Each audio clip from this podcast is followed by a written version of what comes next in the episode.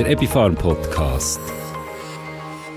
Guten Tag und herzlich willkommen zu einer weiteren Folge vom Epifarm Podcast. Ich bin Simon Walter Bühl und widme mich das mal mit euch zusammen am Thema Heuschnupfen oder Heuräume, wie wir Berner sagen. Die ersten Schneeglöckchen und Krokusse strecken schon ihre Köpfe aus dem Schnee und gleich stehen auch die Bäume in voller Blüte. Während sich die einen über den Frühling freuen, wo es endlich wieder wärmer wird und die Natur in voller Farbenpracht ansteht, sind andere froh, wenn es nicht zu fest losgeht mit Blühen und damit auch mit den Pollen, die in der Luft herumfliegen. Wer nämlich unter Heuschnupfen leidet, der hat jetzt mit Symptomen wie häufiges Niesen, Fließschnupfen und brennenden und tränenden Augen zu kämpfen. Dabei ist auch noch zu erwähnen, dass Heuschnupfen nicht nur im Frühling vorkommen kann, sondern vom frühen Frühling an bis in spät Herbst hinein. Also eigentlich so lang, wie immer noch irgendwo etwas blüht. Nicht alle Heuschnupfenplageten reagieren nämlich auf die gleichen Pollen. Gemäss dem Allergiezentrum Schweiz leiden in unserem Land rund 1,2 Millionen Menschen unter Heuschnupfen. Das sind rund 20 Prozent der Bevölkerung. Die Pollenallergie ist in unseren Breitengraden damit die häufigste allergische Erkrankung.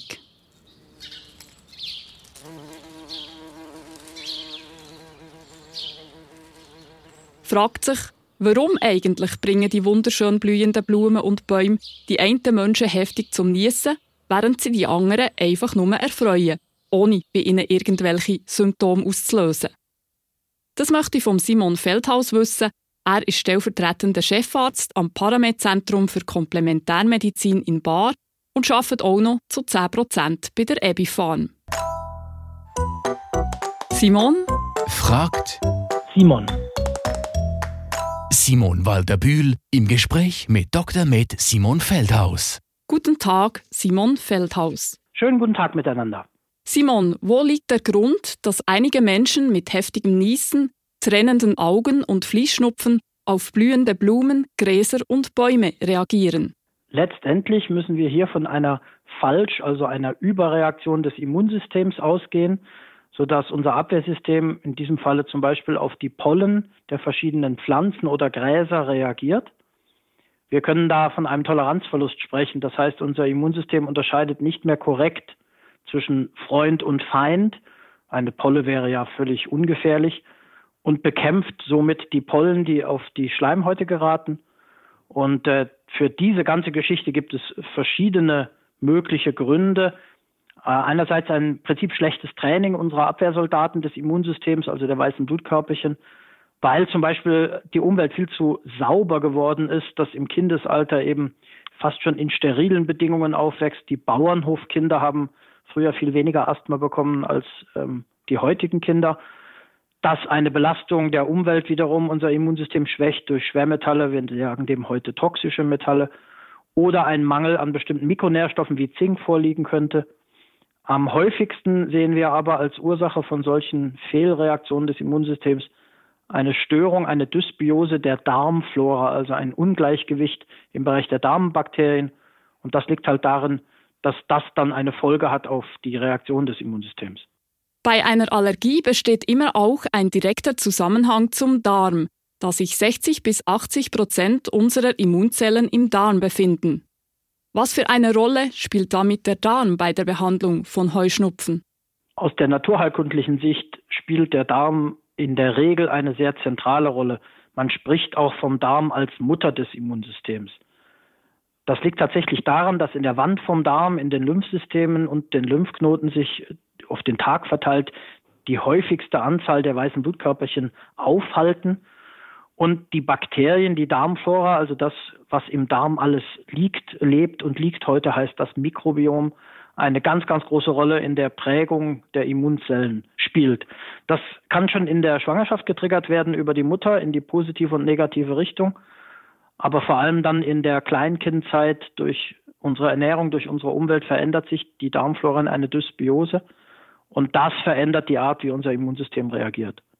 Deswegen setzen wir auch therapeutisch hier klar an und arbeiten gerade bei Allergien spezifisch über die Darmbakterienwelt mit verschiedenen Produkten, heutzutage mit besonderen probiotischen Präparaten, die gezielt die Darmflora so beeinflussen, dass diese wiederum das Immunsystem antiallergisch beeinflusst und in die richtige Richtung sich bewegt, für mich ohne Darm eine Behandlung der Allergie nicht möglich. Viele Menschen nehmen Heuschnupfen eher auf die leichte Schulter. Wie schätzt du das als Arzt ein? Ab wann macht es Sinn, sich deswegen von einem Arzt untersuchen und beraten zu lassen? Das ist sicher immer dann zu empfehlen, wenn sich die Symptome der Allergie ausbreiten. Also entweder die Allergie häufiger oder intensiver auftritt oder auch wenn andere Stoffe wie zum Beispiel Nahrungsmittel dazukommen, auf die der Körper reagiert. Also insgesamt eine Verstärkung eintritt genauso schlimm oder genauso relevant wäre es, wenn die Symptome sich ausbreiten, also vom reinen Heuschnupfen im Sinne von Schnupfen oder Naselaufen oder Augenjucken auf andere Organsysteme übertreten, wie auf die Haut, dass es also Ausschläge, Ekzeme gäbe oder gar auf die Lunge in der Entwicklung eines Asthmas. Das wäre dann gar nicht gut und das bräuchte unbedingt eine ärztliche Kontrolle. Man spricht von dem sogenannten Allergic March, also einer Wanderung der Allergie in den Körper hinein, von der Nase und den Augen weg. Spätestens dann sollte unbedingt ein Arzt einbezogen werden. Herzlichen Dank, Simon Feldhaus, für dieses Gespräch und deine Tipps. Gern geschehen und bis zum nächsten Mal. Alles Gute, wiederhören. Simon fragt Simon. Das ist der Dr. Med Simon Feldhaus, stellvertretender Chefarzt am Paramed Zentrum für Komplementärmedizin in Bar. Wer unter einer leichteren Form von Heuschnupfen leidet, für den gibt es verschiedene Möglichkeiten, den Frühling trotz ihrer Allergie zu geniessen. So empfiehlt zum Beispiel das Allergiezentrum Schweiz Folgendes. Während der Pollensaison nur Stosslüften. Bei längeren Regenphasen oder, wie man ein Pollengitter am Fenster montiert hat, kann man auch ausgiebiger lüften. Im Auto einen Pollenfilter montieren und den gut warten. Am Abend Haar waschen damit möglichst wenig Pollen ins Bett gelangen und so nicht den Schlaf stören Die Kleider, die man den Tag durch hat, außerhalb vom Schlafzimmer abziehen. Die Wäsche nicht im Freien trocknen. Die Nase am Morgen und am Abend mit Meerwasserspray oder einer Kochsalzlösung spülen. Und Freizeitaktivitäten am Pollenflug anpassen. Wie wir schon vom Dr. Med Simon Feldhaus gehört haben, spielt unser Immunsystem eine wichtige Rolle bei allen Allergien. Es macht darum Sinn, im Hinblick auf die Pollensaison sein Immunsystem zu stärken. Studien haben gezeigt, dass milchsäurebildende Bakterienstämme unterstützend wirken können, um die immunologische Toleranz gegenüber auslösenden Allergenen aufzusetzen und so auch die Symptome von Betroffenen lindern Das Nahrungsergänzungsmittel Burgerstein Biotics A besteht aus zwei spezifischen milchsäurebildenden Bakterienstämmen und Vitamin D zur Erhaltung eines normalen Immunsystems. Es ist ganzjährig einsetzbar. Biotics A hat folgende Eigenschaften. Es ist für die ganze Familie geeignet. Kind kann man Biotics A ab einjährig geben. Bei Bedarf kann man die Kapseln auftun und den Inhalt in Schoppen mischen. Achtung, der Inhalt sollte nicht mit Getränken gemischt werden, die Säure enthalten. Es ist für Vegetarier geeignet.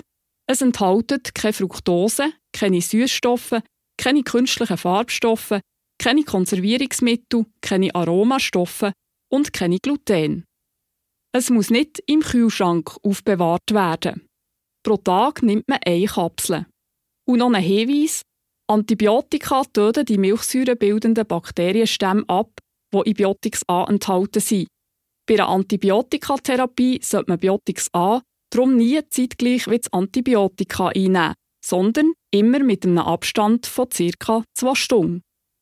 Zum Abschluss von dem Podcast wünsche ich euch allen schon jetzt einen schönen Frühling mit möglichst wenig und es verabschiedet sich von euch eure Begleiterin im Ohr, Simon Walter Bühl.